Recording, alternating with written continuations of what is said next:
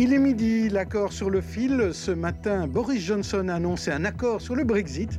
Nous verrons tout à l'heure avec Paul Germain, notre spécialiste en la matière, si accord il y a vraiment et ce que cela aurait comme conséquence pour les Bruxellois. Un des premiers terroristes présumés ayant agi à Bruxelles devrait bientôt être fixé sur son sort. Bellirage aurait entre autres assassiné le docteur Joseph Wibrand sur le parking d'Erasme. C'était il y a plus de 30 ans. L'affaire passe en chambre des mises aujourd'hui. Sabine Ringelem nous en expliquera les ressorts. L'invité politique, comme tous les jours de cette semaine, est un néophyte de la politique. Nous ferons connaissance avec un nouvel élu au Parlement bruxellois. Il s'agit de Jonathan de Patoul de Défi. À 12h30, Michel Gaillard synthétisera l'actu de cette mi-journée avec notamment cette intervention policière plutôt ratée à Cureghem. C'était vendredi dernier. Mais aujourd'hui, c'est le jour du réveillon avec une bulle plus un à la maison et beaucoup de bulles dans le verre et une nourriture réconfortante dans l'assiette. Dernier conseil avec le chef Damien Bouchéry, c'est pour tout à l'heure. Alors qui dit réveillon, dit programme en conséquence. Sur BX1, il y aura du théâtre comique et des airs de Noël. On en parlera d'ailleurs avec Antoine Guillaume et Cédric Soilens. Et une idée cadeau de dernière minute avec un livre d'entretien, celui euh, d'Hervé Meillon. C'est une très bonne question, je vous remercie de l'avoir posée. C'est le titre de l'émission et de ses entretiens. On lui posera donc cette question. Alors merci d'être avec nous pendant une heure. Nous sommes le jeudi 24 décembre, que de l'actu, des faits, des fêtes et des idées. Pas de langue de bois, c'est toujours ça, c'est toujours plus d'actu jusqu'à 13h. Je suis Jean-Jacques Deleu et Fabrice Grosfilet sera de retour lundi 4 janvier. BX1 ⁇ L'édito. C'est donc le dernier édito de la dernière édition de Toujours plus d'actu de l'année 2020. Ah, ce n'est pas sans un grand soulagement que nous allons tourner la page de cette année horrible, même si elle se termine un peu mieux que prévu, avec l'horizon d'un vaccin, l'horizon d'un accord sur le Brexit et de la solidarité à tous les étages. Cela n'améliore néanmoins pas les 12 mois passés une pandémie meurtrière, une gouvernance à vue, un sursaut de fake news et de complotisme, un secteur des soins de santé sur les genoux, mais courageux, l'ORECA, la culture, le sport, des indépendants au bord de la faillite, et j'en passe. Alors arrêtons-nous sur euh, des bonnes nouvelles. Elles sont rares, mais elles existent. Au numéro un numéro un du hit parade des bonnes nouvelles, la non-réélection de Donald Trump. C'est sans doute un des plus beaux messages d'espoir de 2020. On ne sait pas ce que fera Joe Biden, mais cela ne sera pas pire que la division, l'imprévoyance et les manipulations du président Orange. Et ce n'est pas quelques succès économiques fragiles d'avant Covid qui auraient pu corriger cette image désastreuse. Quant à Biden, sans réelle majorité parlementaire, il ne sera sans doute qu'un président transitoire. La réelle bataille sera pour 2024 et un retour prévisible de Trump qui ne se voit pas en loser éternel. Numéro 2 de ce parade, la reconnaissance de Delphine comme fille d'Albert. Une famille recomposée, c'est toujours une bonne nouvelle, même si c'était une évidence pour tous, sauf pour l'ancien souverain. L'ADN et la justice ont tranché, elle est bien la fille de son père, et elle a même droit à des photos de famille. Alors faites donc cet exercice et essayez de faire la liste des bonnes nouvelles de l'année écoulée. Cela aidera peut-être à passer le spleen de cette fin d'année. Et une fois cet exercice réalisé, revenons sur Terre et examinons ce dont 2021 sera fait. Il y aura au minimum un déconfinement et peut-être des reconfinements et de nouvelles vagues. Restons donc prudents, respectons les gestes barrières et vaccinons-nous contre le Covid. Les réseaux sociaux seront toujours ces lieux de tension extrême où le moindre incident sera monté en épingle, manipulé, voire minimisé. Gardons notre sang-froid et regardons plus loin que notre petit doigt. Est-ce une information étayée et vérifiée? Qui dit cela et pourquoi? La crise va frapper fort encore, faillite, perte de revenus, licenciements, dettes. Il va falloir être solidaire, partager les richesses, mieux les répartir. Il y aura aussi moins de voyages non essentiels. Mettons donc de l'emphase quand il s'agit de voyager pour son agrément. Profitons de ces moments d'évasion, si rares, chérissons-les. Et puis, il y aura moins de voitures à Bruxelles, de moins en moins de diesel, du 30 un peu partout, et de plus en plus de personnes qui abandonneront leur voiture pour un autre moyen de déplacement. Et puis il y aura ceux qui n'auront pas la possibilité de changer, alors ne les accablons pas. Ce n'est qu'une liste indicative, je ne cite pas les efforts pour une planète plus responsable et une bonne fin de saison pour les mauves. Bonne fête à tous et rendez-vous le 4 janvier pour le retour de Toujours plus d'actu. Toujours plus d'actu sur BX1 ⁇ et l'actualité, on en parle avec Sabine Ringelheim, la Chambre des mises en accusation doit rendre sa décision aujourd'hui sur le dossier Bélirage, un dossier aux multiples ramifications qui remonte à plus de 30 ans et dont vous nous rappelez le déroulé, Sabine. Alors, chapitre 1, Jean-Jacques, nous sommes en 1989. En juillet et en octobre, six personnes perdent la vie dans des circonstances suspectes. Un épicier belgo-marocain d'origine juive, un homosexuel connu lui aussi comme juif, l'imam de la Grande Mosquée et son secrétaire, un employé de, de l'ambassade d'Arabie Saoudite. Et enfin, le 3 octobre, le professeur Joseph Wibran, chef du service immunologie de l'hôpital Erasme et président du CCOJB, la coupole des organisations juives de Belgique. Des enquêtes sont ouvertes séparément pour les six assassinats, mais elles piétinent. Ces assassinats ne sont jamais reliés entre eux dans un premier temps. Chapitre 2, on fait un bond de 20 ans. Nous sommes en 2008, au Maroc cette fois. Abdelkader Belirage, arrêté dans le cadre d'un dossier terrorisme, avoue être à l'origine des six assassinats et donne des détails sur ses coéquipiers, ses complices, sur le modus operandi, les armes utilisées, les circonstances, etc.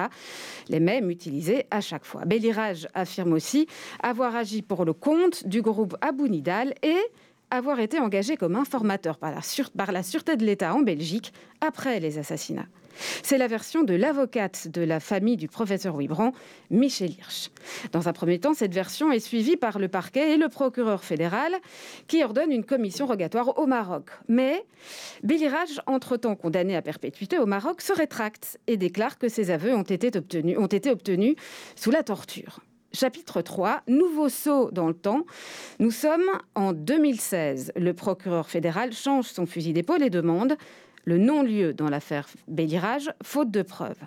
Version aussi de l'avocat de Abdelkader Bélirage, Vincent Lurquin, pour qui Bélirage est innocent. Ses aveux ont été arrachés sous la torture et il n'y a aucune preuve de son, de son implication dans les six assassinats. Alors Jean-Jacques, l'épilogue de cette affaire, eh bien c'est aujourd'hui, 30 ans après le premier assassinat, la Chambre des mises en accusation doit prononcer son arrêt. Elle est attendue, euh, il est attendu plutôt dans l'après-midi. Alors est-ce que ce sera le point final de cette affaire? Qu'est-ce que va décider la Chambre des mises en accusation? Michel Hirsch, l'avocate de la famille euh, de Joseph Wibron, de son côté, espère que la Chambre des mises en accusation va exiger de la Sûreté de l'État d'ouvrir euh, et de permettre d'avoir accès au dossier de Bélirage. De son côté, Vincent Lurquin, l'avocat de Bélirage, eh espère que le non-lieu sera confirmé. C'est ce qu'on saura en principe cet après-midi. Oui, donc c'est important. On saura si ce sera cet s'il y aura un procès ou pas. Finalement, c'est ça la vraie question euh, à propos de cette affaire Bélirage. Merci euh, Sabine Rigelum. On en sait un petit peu plus de cette affaire où ça fait bien plusieurs dizaines d'années qu'on n'en avait pas parlé euh, sur cette antenne. Merci en tout cas et on suivra donc euh, la décision, la décision de, la, Chambre, des mises cet après-midi. Et maintenant, on va parler à une autre décision qu'on attend avec impatience, parce que ce matin, à 8 heures, on avait eu une, annonce de Boris Johnson qui disait qu'il y avait un accord euh, sur le Brexit et qu'il allait donner une conférence de presse à, à 9 heures.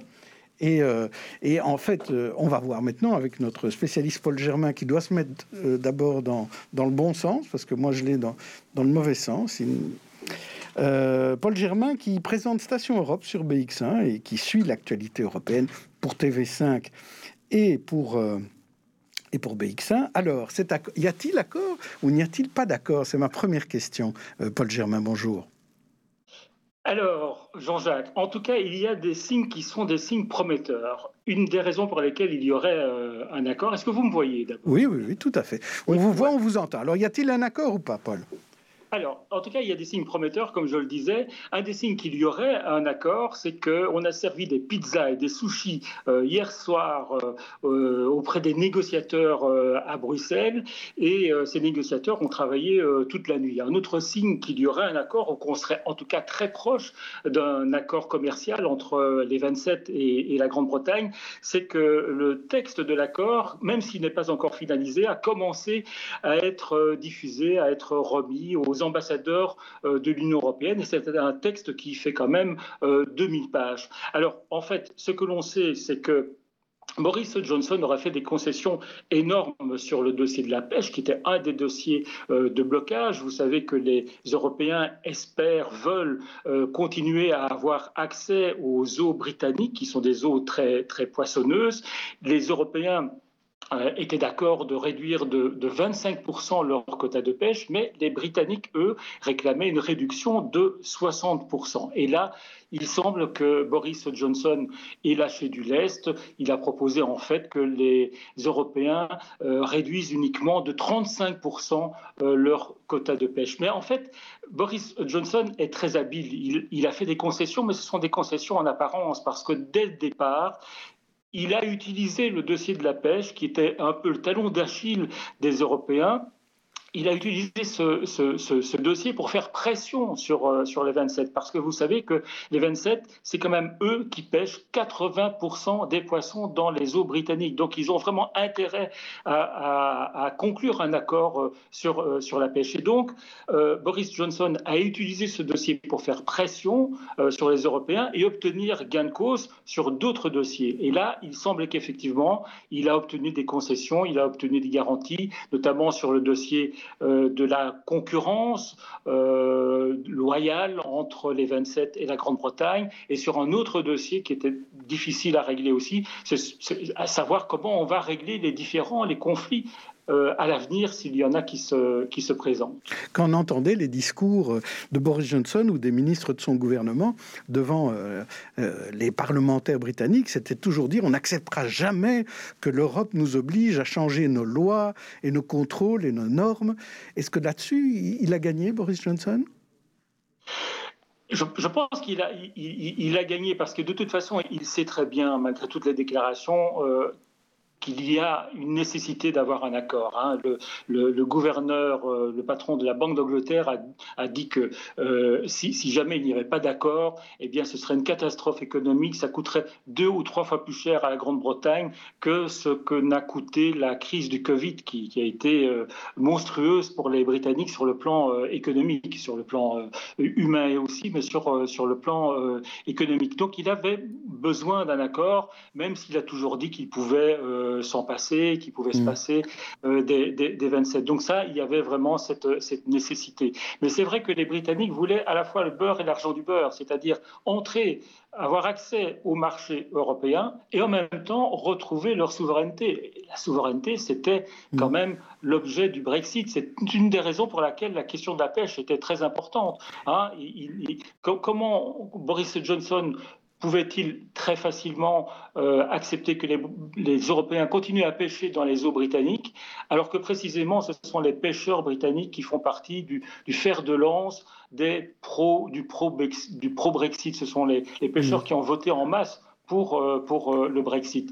Donc voilà, il y a des normes de toute façon qu'il va devoir respecter effectivement. Hein, des normes européennes au niveau social, au niveau environnemental, pour avoir accès euh, au marché britannique, mais c'est son intérêt également. Pour avoir accès au marché européen, pardon, mais c'est son intérêt également. Alors, merci, c'est très clair avec vous, Paul Germain, on comprend tout.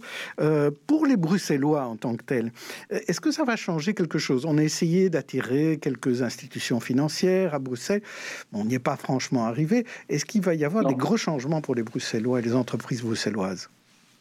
Alors, non, il n'y aura, aura quasiment pas de, changement. De toute façon, maintenant, ce texte d'accord, il doit être traduit d'une manière juridique.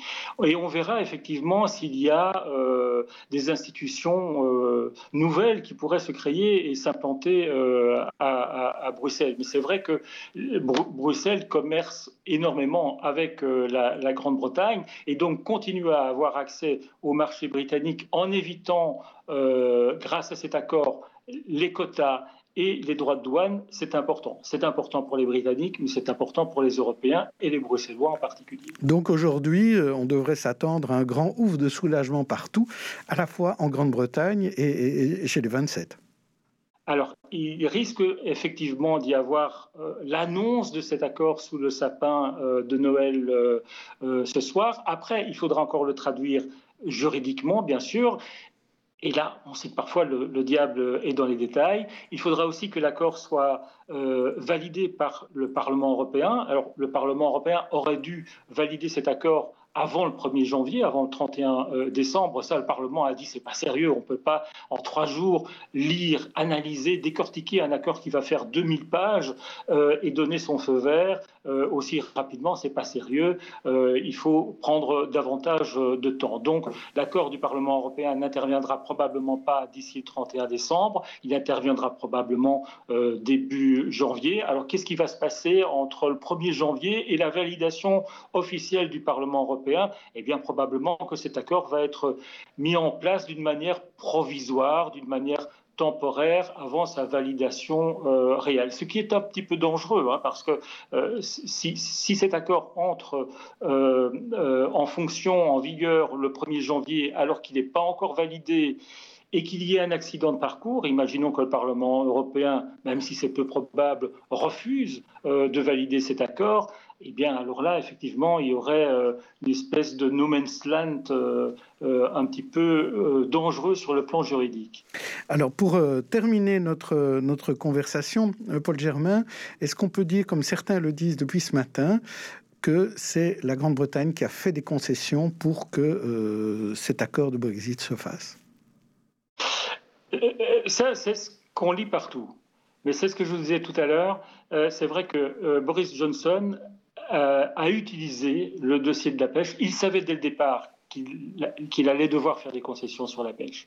Simplement, il a fait semblant de ne pas vouloir faire de concessions sur la pêche, tant qu'il n'avait pas obtenu satisfaction sur d'autres dossiers. Alors, on ne sait pas ce qu'il a obtenu, mais manifestement, euh, il, a obtenu des choses, notamment euh, au niveau euh, des, règles de concurrence. L'Europe, l'Union européenne était très stricte sur cette question-là, en disant il faut que la Grande-Bretagne respecte toutes nos normes sociales, environnementales. Il semble qu'effectivement là, il y ait une espèce de souplesse qui a été accordée par les 27 à l'égard de, la Grande-Bretagne et que donc la Grande-Bretagne ne devrait pas suivre à la lettre toutes les normes qui sont imposées euh, aux 27. Et donc là, il a obtenu quelque chose. Alors, dès qu'il a obtenu quelque chose sur ce dossier-là de la, libre concurrence, de, la concurrence euh, loyale, eh bien, effectivement, c'était plus facile pour euh, Boris Johnson de faire des concessions sur la pêche.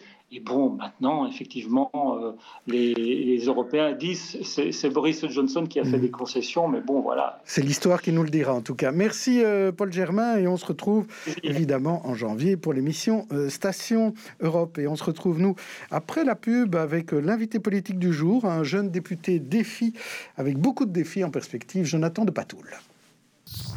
BX1 ⁇ BX1 ⁇ à l'occasion des fêtes de fin d'année, la Boucherie Cortose vous propose son service traiteur exclusif. Des plats gourmands et inédits pour vos soirées de fête en toute décontraction, en profitant pleinement de vos invités. Le service traiteur Cortose pour tous. L'ASBL, Solumob Volontaire, propose un transport accompagné pour personnes à mobilité réduite sur la région de Bruxelles-Capitale. Il permettra d'améliorer l'accessibilité et la mobilité des plus fragilisés grâce à des chauffeurs volontaires passionnés par l'aide sociale, utilisant leur propre véhicule et qui auront été formés pour assurer un accompagnement de qualité.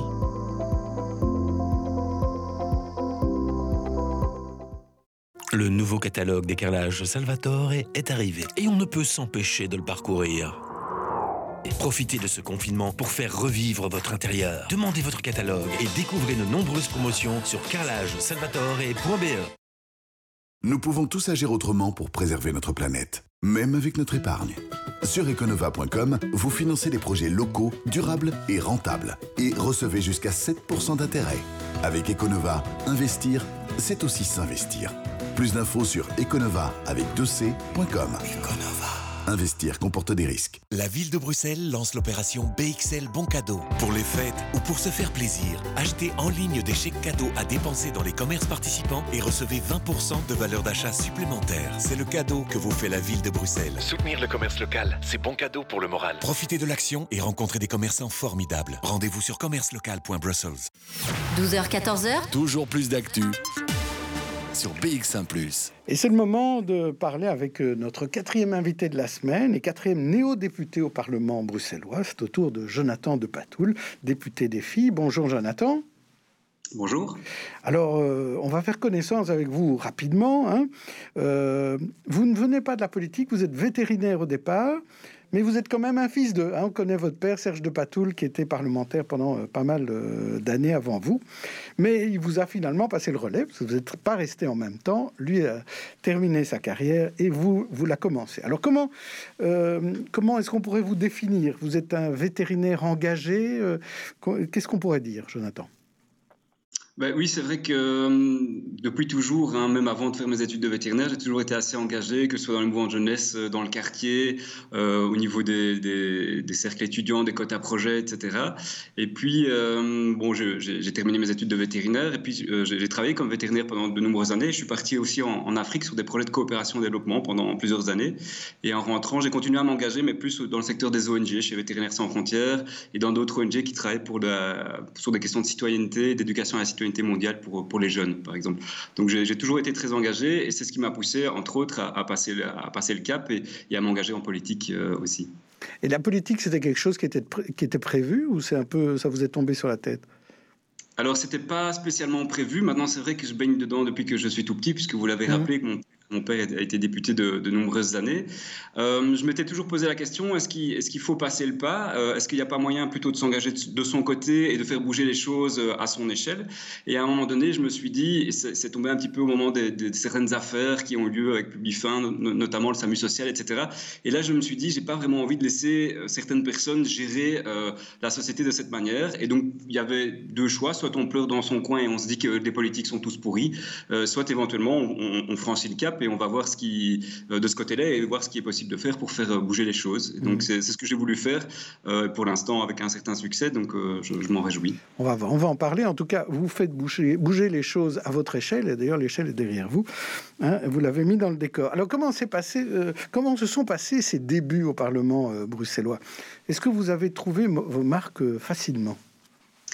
Euh, oui, je dois dire que assez, facilement, je me suis mis dans, le bain. Je trouve que c'est quelque chose de très intéressant de pouvoir euh, toucher un petit peu à tout, de, de, d'avoir accès à une certaine information, de poser des questions, de, poser des réflexions aussi. Alors, je trouve aussi ce qui est très pertinent, très intéressant, c'est la réflexion qu'on a aussi en interne au niveau du parti. Et donc, à ce niveau-là, de pouvoir euh, exposer un petit peu ma vision des choses la faire progresser et, in fine, pouvoir éventuellement la, inscrire certaines, certaines thématiques de manière un peu plus accentuée dans les programmes de, du, parti. Et donc ça, je trouve ça très intéressant. Travailler aussi avec notre ministre, par exemple, sur certains sujets, et puis pouvoir lui directement lui suggérer certaines choses, euh, c'est quelque chose qui, m'intéresse beaucoup, qui, qui, m'amuse beaucoup aussi. Alors vous parlez de notre ministre, vous parlez donc de Bernard Clairfailly, qui notamment s'occupe de la protection des animaux. Hein, c'est une de ses charges. Et évidemment, en tant que vétérinaire, euh, vous êtes sensible à cela. Et je, il y a une question d'actualité. Il y a euh, au niveau européen, finalement, les associations à la fois musulmanes et juives ont perdu un procès euh, qu'elles espéraient gagner euh, pour reconnaître que l'abattage rituel, c'est-à-dire sans étourdissement, devait être autorisé et permis. Donc ça veut dire que la Flandre et la Wallonie, qui avaient décidé de l'interdire, euh, finalement euh, voient qu'elles ont raison au niveau judiciaire et Bruxelles qui attendait cette décision judiciaire va devoir euh, se positionner. Alors le ministre a dit euh, n'a pas répondu euh, clairement à cela, il a dit que c'était au Parlement de se positionner. Vous êtes parlementaire, vous êtes intéressé par ces matières-là, quelle est votre position? Alors, ma position par rapport à, cette question, euh, c'est à la fois une question qui, je trouve, assez simple et une question qui est extrêmement compliquée. Euh, si on prend la question sous l'angle du bien-être animal, euh, alors on parlera d'abattage avec ou sans étourdissement. Donc, on parle même pas ici de l'abattage rituel et il faut pas parler de l'abattage rituel dans ce cas-ci. Moi, je pense qu'il faut toujours réfléchir cette question de bien-être animal avec trois, éléments. Le premier, c'est toujours s'intéresser aux besoins physiologiques, éthologiques et donc de comportement et de santé des animaux. C'est s'entourer de d'experts, qu'ils soient juridiques ou scientifiques, et c'est éventuellement travailler aussi la question du lien positif entre l'homme et l'animal. Donc si je prends les deux premiers éléments, pour moi, et en tant que vétérinaire, en tant qu'on va dire un petit peu expert scientifique sur cette question, c'est évident qu'en termes de bien-être animal, il faut qu'il y ait d'une manière ou d'une autre un étourdissement avant l'abattage, parce que ça diminue ses souffrances. Et entre parenthèses, il faut s'attaquer à toute autre question du style le transport des animaux, qui sont par exemple un facteur de stress important. Donc il n'y a pas que cette question-là. Donc pour moi, ça c'est très clair. Euh, en tant que vétérinaire, euh, voilà. Maintenant, cette question est plus complexe que ça, parce que si, si vous la traitez de manière euh, globale, je pense qu'en tant que politique, on doit avoir une vision globale des choses.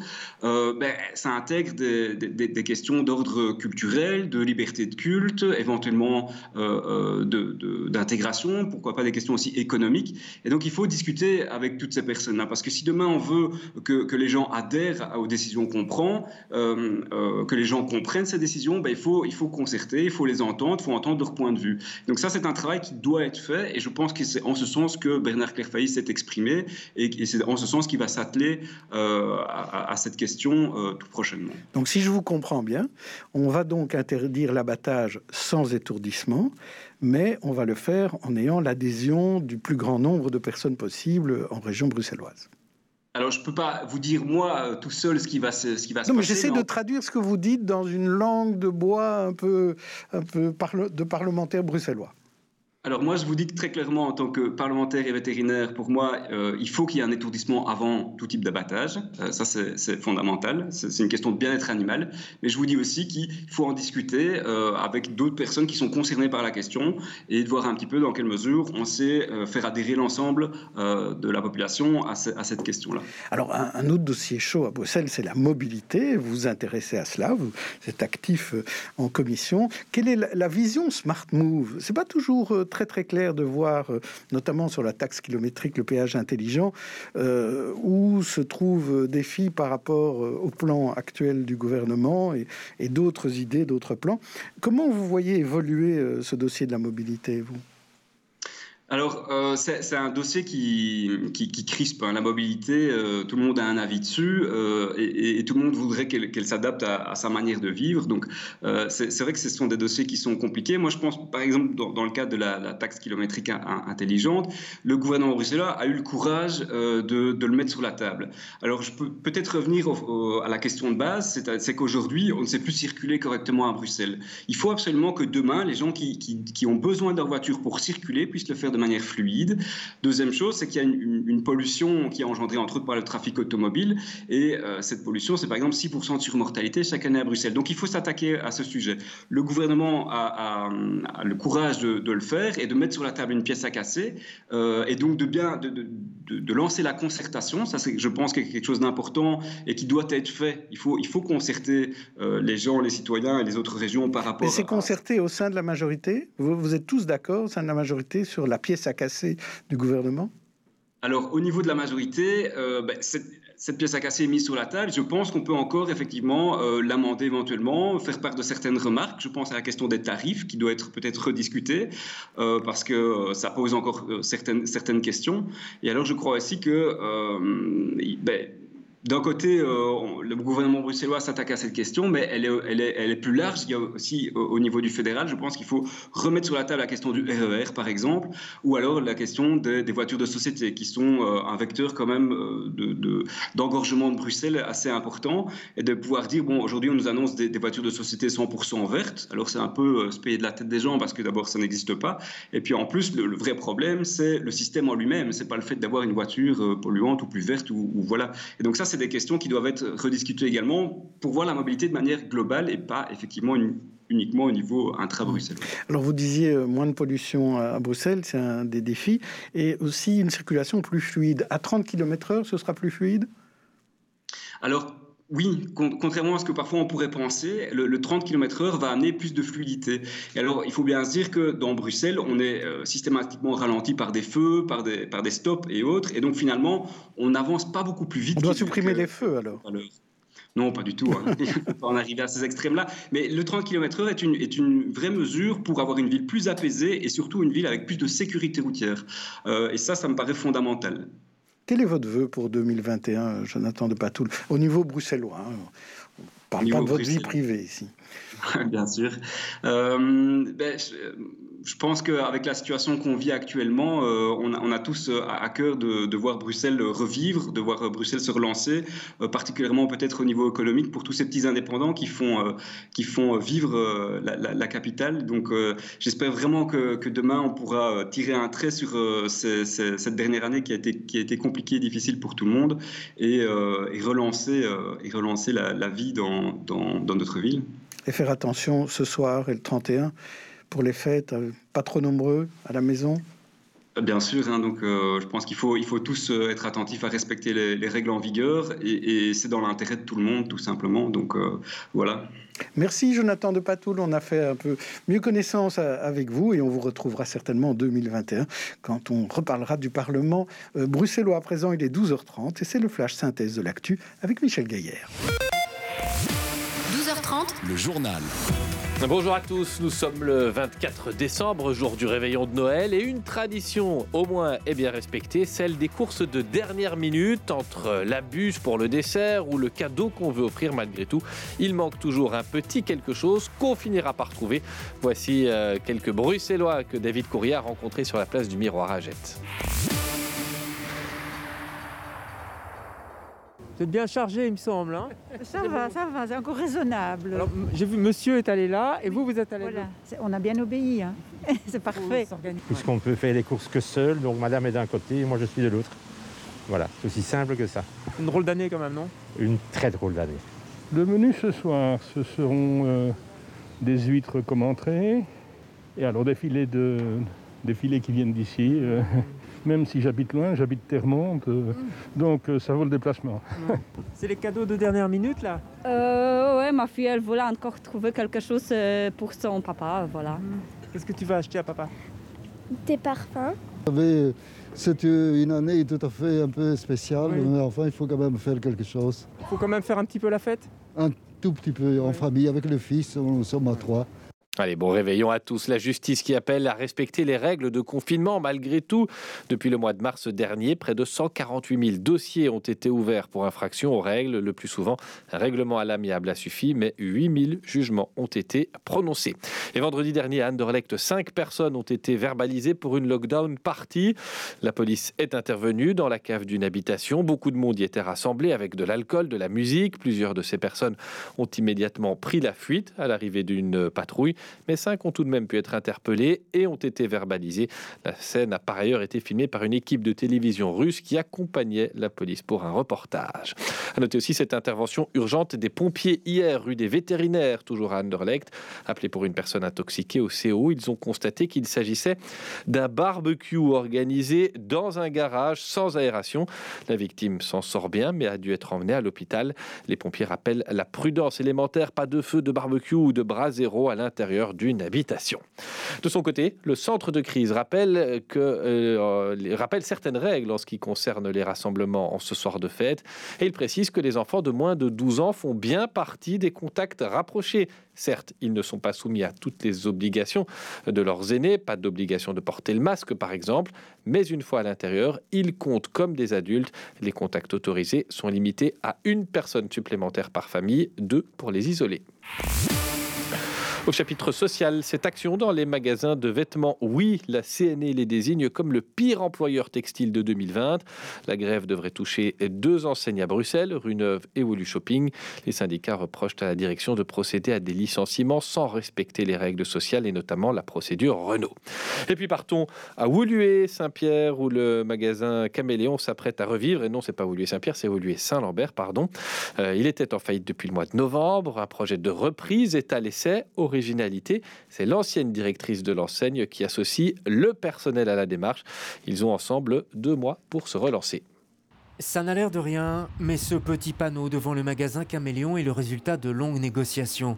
Après l'aveu de faillite le 25 novembre dernier, la quelques centaines d'employés n'espéraient plus grand-chose de son magasin, jusqu'à ce que les repreneurs lui proposent un plan de participation.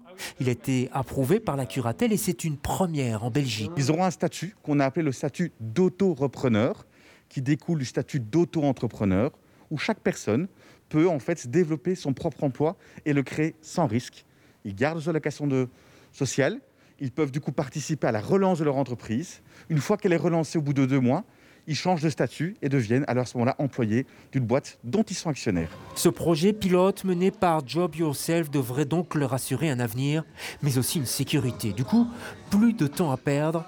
Dès samedi et pendant deux mois, les employeurs vont venir ici pour tenter de vendre le stock et de recréer un capital avec une question tout de même, les clients reviendront-ils?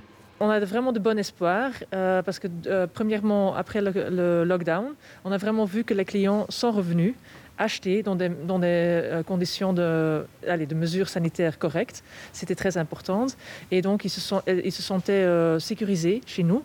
Et maintenant, ce qui est important, avec la reprise avec les travailleurs et par les travailleurs, ça crée quand même un boss très positive et on espère encore accueillir beaucoup plus de monde qu'avant. Un peu d'espoir donc pour ce magasin de vêtements de déstockage lancé en 1989 à Woluwe et à Genval et qui avait déjà frôlé une faillite en 2008.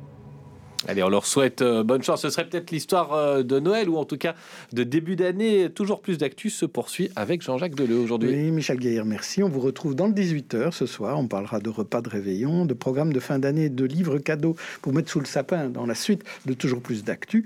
Alors, le livre cadeau, c'est pour mettre sous le sapin de justesse, hein, à présent. Euh, place à Sabine Ringelem qui, qui pense au fait. Les salles de restaurant sont peut-être fermées, mais pas les cuisines. Et ça travaille dur ces derniers jours pour préparer des repas donc de fin d'année et de réveillon. Quels sont les produits plébiscités cette année? Les traditions ont-elles la vie dure? Le contexte inédit que l'on connaît a-t-il changé la manière de concevoir les menus et nos habitudes? Sabine Ringelem a posé la question au chef Damien Bouchéry. Et vous allez voir que le Covid n'empêche pas qu'on puisse se faire plaisir. Bonjour Damien Bouchéry, vous êtes le chef du restaurant Bouchéry à Uccle. Et, là, vous êtes euh, en plein préparatif euh, des, repas de Noël? Oui, tout à fait. C'est euh, le jour. On est le 24, donc on finalise toutes les préparations des commandes. Ouais, ce qui est un peu nouveau pour vous. Habituellement, vous n'êtes pas ouvert à cette période. C'est la première fois que vous concevez véritablement des menus de Noël? Oui, tout à fait. Oui, il y a juste une année où on est resté ouvert, mais sinon, en 10 ans, on a toujours été fermé. On ferme à la veille de Noël on réouvre le 5. De toute façon, on aime bien être tous être en famille, que ce soit pour nous ou pour le personnel. Donc, c'est toujours notre euh, période, notre quinzaine de, vacances. Est-ce que le, contexte particulier dans lequel on est vous a amené à concevoir euh, des menus un petit peu, euh, un petit peu particuliers aussi pour Noël? Oui, bah, de toute façon, enfin, déjà la, la, mise en œuvre, hein, la mise en, le fait de faire du traiteur qui n'est pas notre métier.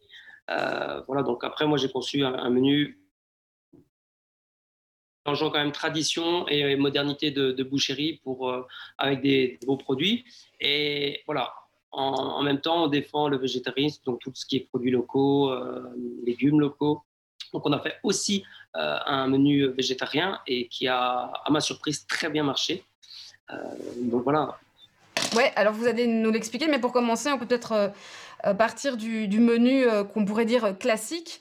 Euh, vous disiez, on fait un peu un mélange de tradition et de modernité, c'est-à-dire quoi vous, vous, vous, vous, utilisez des produits euh, classiques de Noël, et puis vous, autour de ces produits-là, vous concevez, vous imaginez des plats euh, différents, un peu originaux?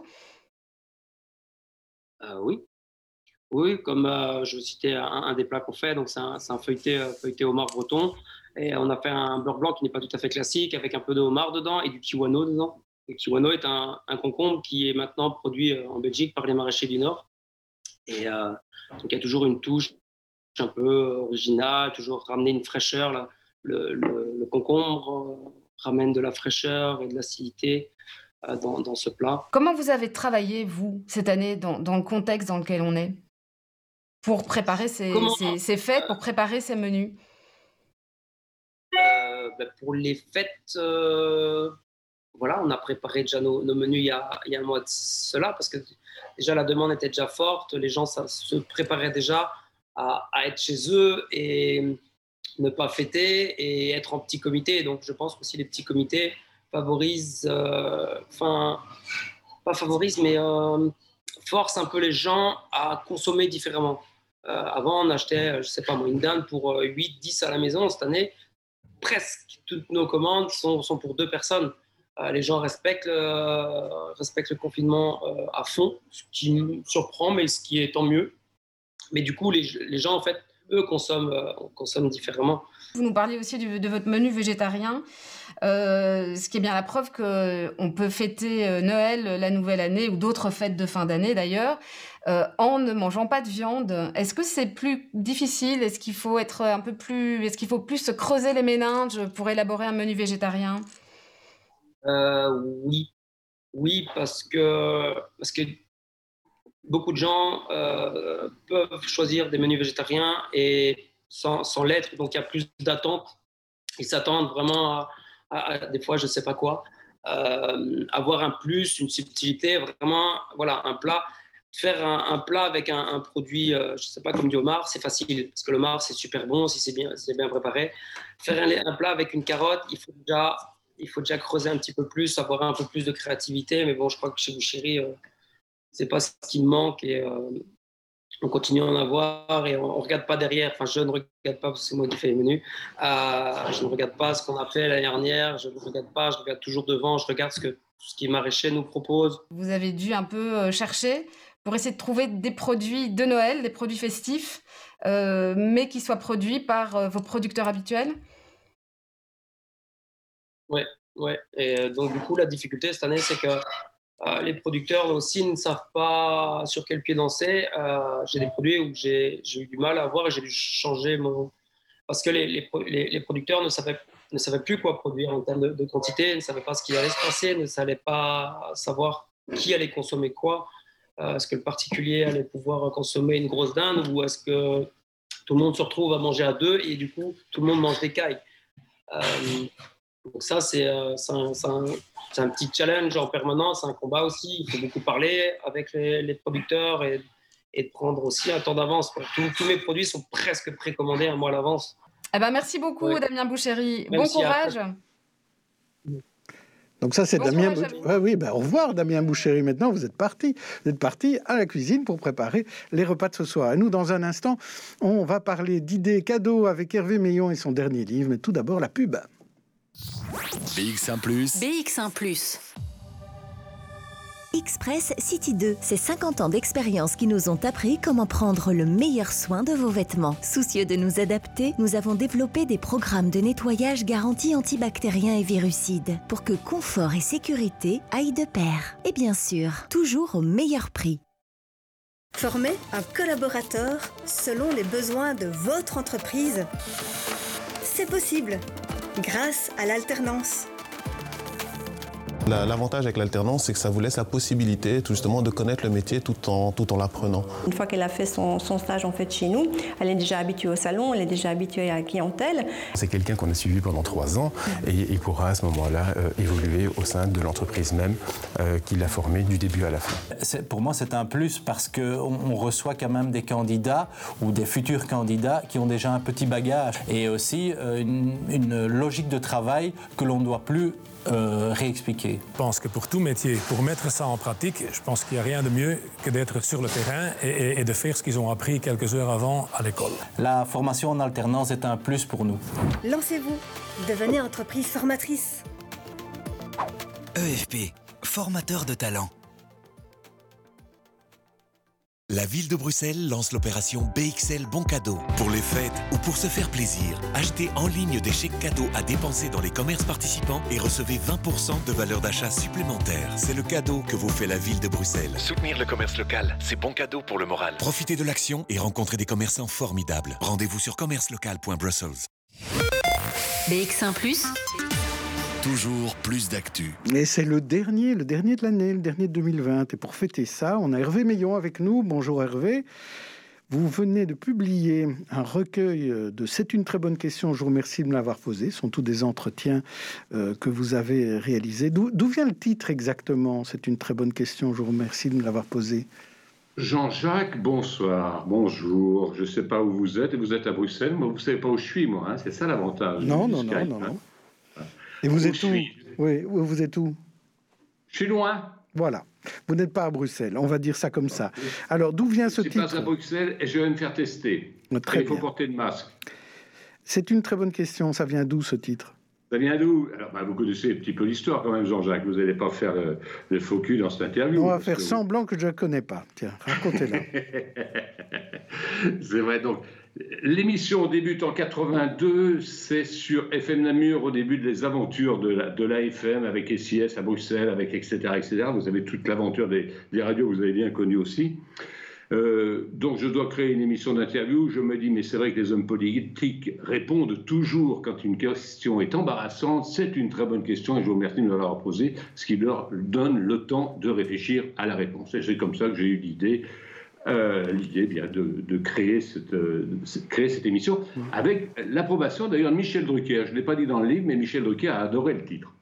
Et alors donc, euh, ça dure depuis longtemps, enfin, avec euh, des moments où ça n'existait plus, mais enfin, vous l'avez, relancé récemment.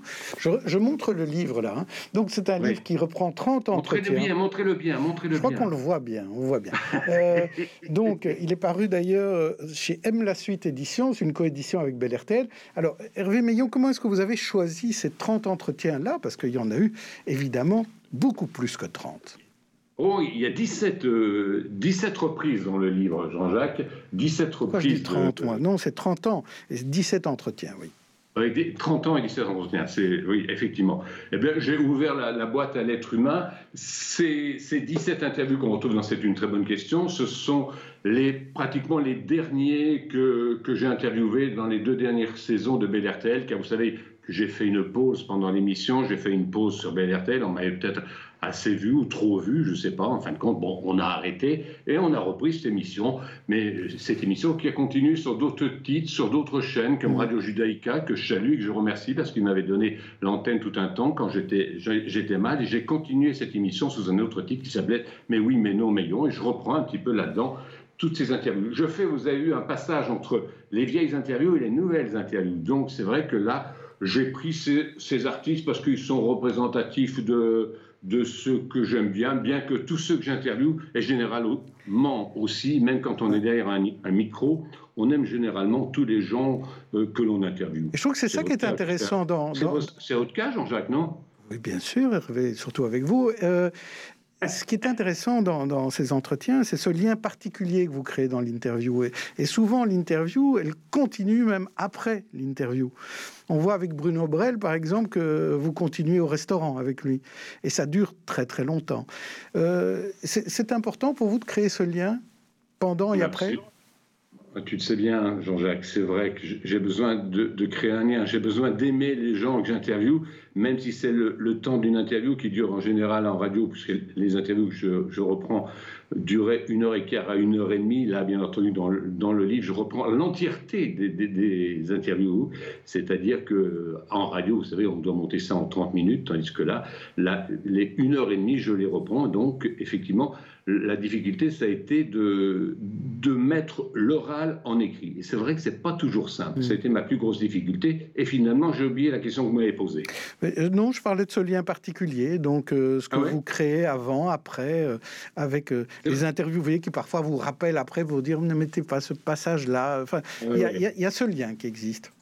Il y, a, il y a effectivement une règle que je vais toujours imposer dans mes interviews. Depuis 82 que je fais des, des interviews, il y a plus de 600 personnes quand même qui sont passées à, à ce micro, c'est une très bonne question.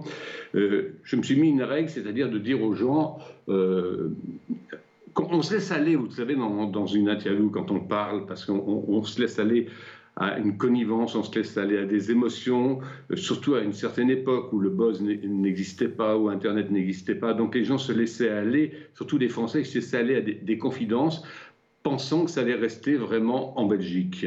Alors maintenant, c'est un petit peu moins cela, parce que généralement, les interviews sont répétitives. Ce que l'on dit sur une chaîne, on le dit sur une autre radio. Et la règle que je m'étais imposée, c'est de toujours dire à, à mes invités, tu sais, si là, il me semble que tu as été un petit peu loin, là, il me semble que tu as été un petit peu dans l'émotion, là, il me semble que tu as euh, raconté un petit peu trop de choses privées. Voilà mon portable, voilà mon numéro de téléphone, tu me rappelles, si tu veux que j'enlève quelque chose, je l'enlève. C'est arrivé pour certains invités qui, avec le recul, se sont dit, tiens, ça, je vais peut-être pas le dire, ça ne regarde pas tout le monde. Alors parmi euh, ces invités, parmi ces 17 entretiens, on retrouve trois dessinateurs. Est-ce que ça veut dire que vous vouliez absolument avoir des dessins dans le livre ou quoi? Ah, il y, a une adoration pour papa, pour papa du bus, hein. c'est-à-dire que j'aime beaucoup, j'aime beaucoup euh, Bruno, qui est un homme qui n'est pas mondain et qui a un talent fou. Et, ce que j'aime bien chez lui, c'est pas un mondain, c'est quelqu'un qui vit dans sa famille, qui vit Vous parlez de Frédéric Dubus, là, hein, du dessinateur de, de, la DH et de Cinervue. Frédéric Dubus, oui.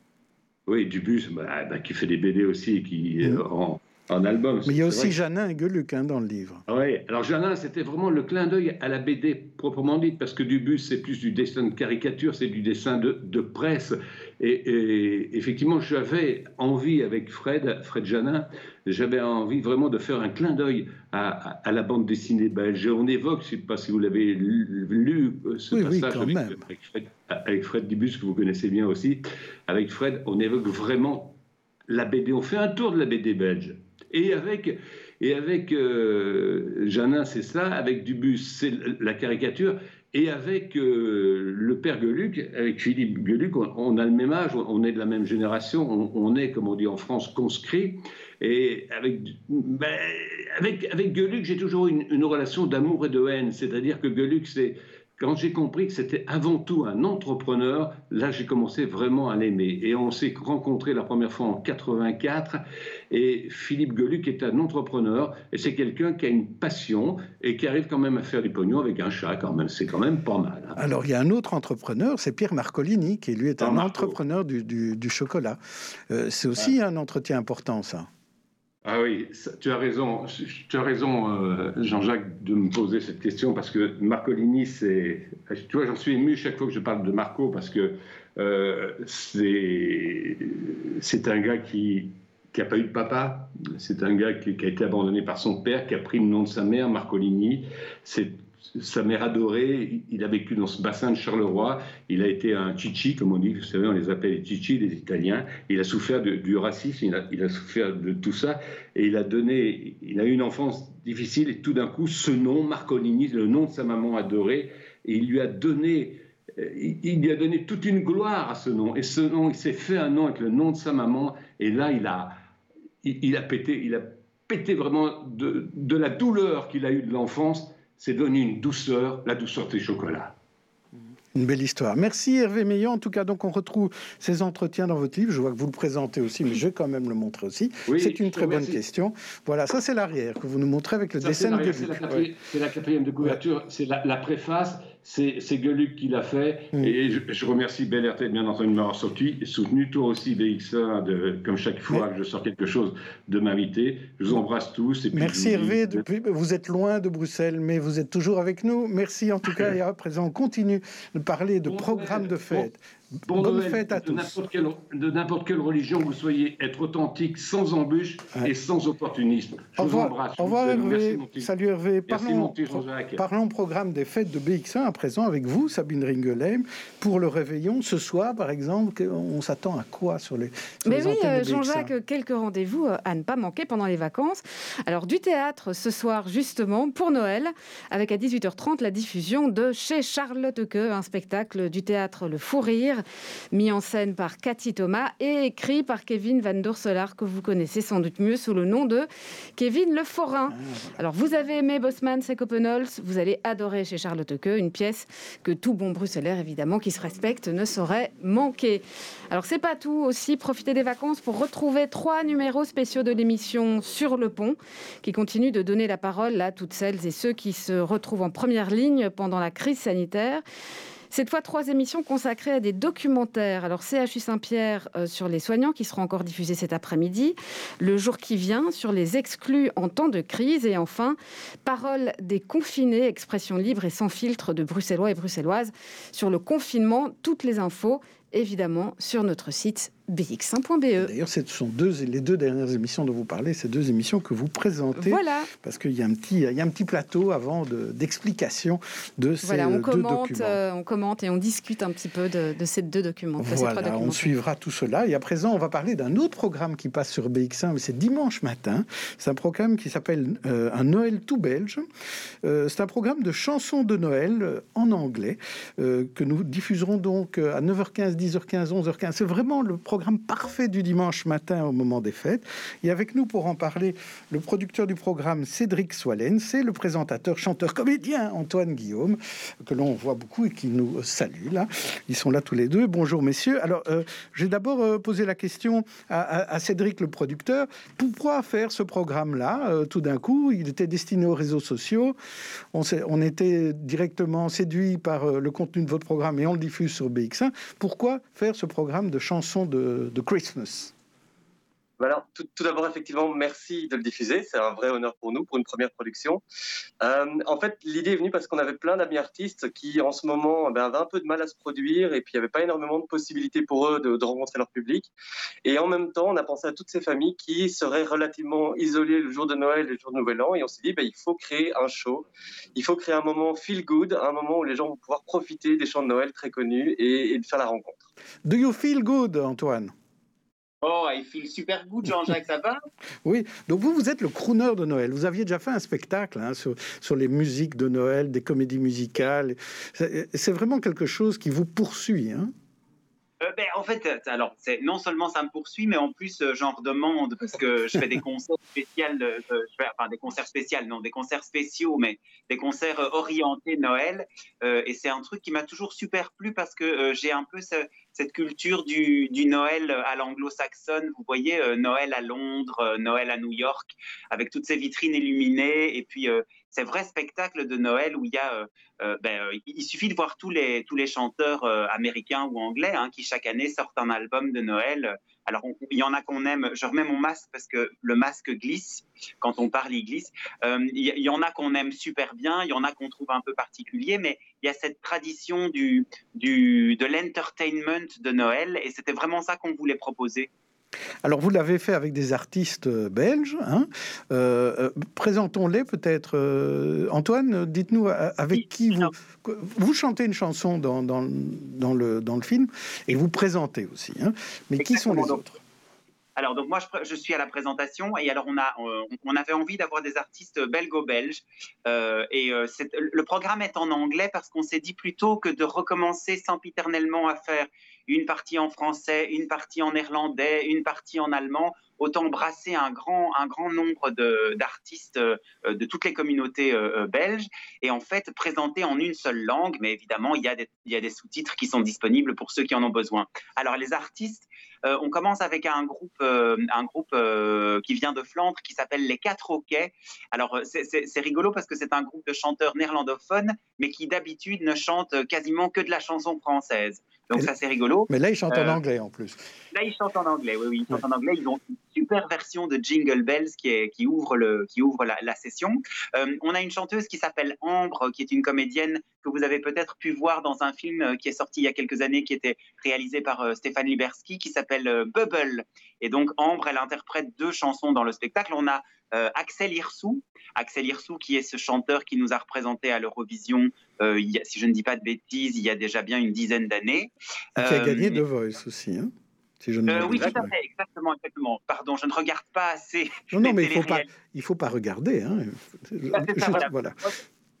J'ai encore des vieux 33 tours de Freddy Breck qui chantent Noël, donc forcément, je ne suis pas au fait de l'actualité. Mais euh, non, donc euh, euh, Axel Hirsou, je disais, on a Stephen Dunt, qui est un chanteur, un chanteur néerlandophone aussi, qui chante, qui chante une très jolie version de Have Yourself a Merry Little Christmas. On a Willy et Colette, qui sont deux, deux, artistes de burlesque, qui font un super numéro avec des plumes et des paillettes. Et puis on a, on a le, duo de, transformistes qui nous vient directement de la boîte chez Maman et qui fait une petite pépite dans un, dans un décor euh, de maison, de maison blanche. Euh, mais je vous en dis pas plus que je dévoile non, non ne, dévoilez pas tout, mais, mais Cédric, c'est vrai, les décors sont somptueux, notamment ce décor de Maison Blanche. On est, on est dans, dans le salon qui est encore actuellement celui de Donald Trump. Euh, comment est-ce que vous avez fait? Vous avez trouvé ça où? Alors oui, ça a été, ça fait partie des, choses qui nous ont permis de, projeter cette idée d'émission, de se dire on va, on va créer une émission en voyant ce décor. Et donc euh, c'est un ami euh, qui a réalisé une, euh, une escape game qui s'appelle Escape Rush à Bruxelles et qui a créé des univers différents pour ces différentes missions qui sont d'habitude utilisées pour des jeux. Et il nous a donné la possibilité de pouvoir les utiliser pour en faire une émission de télé. Et donc on a réinvesti ces lieux, on les a décorés en mode Noël. Donc on a mis un sapin qui fait près de 3 mètres de haut dans, le bureau ovale. Euh, on a mis plus d'une journée à le décorer.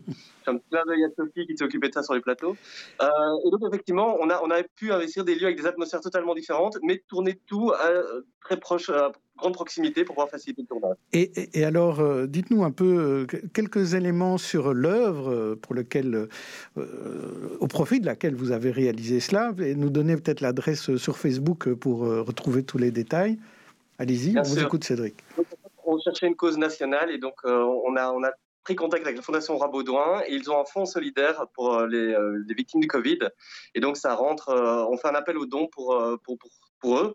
Et donc c'est facile d'y arriver, c'est www.verybelgianchristmas.com slash donate. C'est en anglais. Mais sinon, il y a la page page Facebook, pardon, euh, Not So Famous Belgium Production, c'est aussi de l'anglais. Mais le plus facile, c'est d'y arriver via l'adresse francophone, qui est de trois fois, trois fois, oh là là. Dépêchez-vous, dépêchez-vous le 3 w 1 noël toutbelge.be. Voilà, merci messieurs, merci Antoine, merci Cédric. C'est donc diffusé dimanche matin à partir de 9h15 sur BX1. À présent, en télé, on vous propose la rediffusion de l'excellent doc sur le CHU Saint-Pierre réalisé par Lionel Dano. Et on se retrouve le 4 janvier. Bye à tous.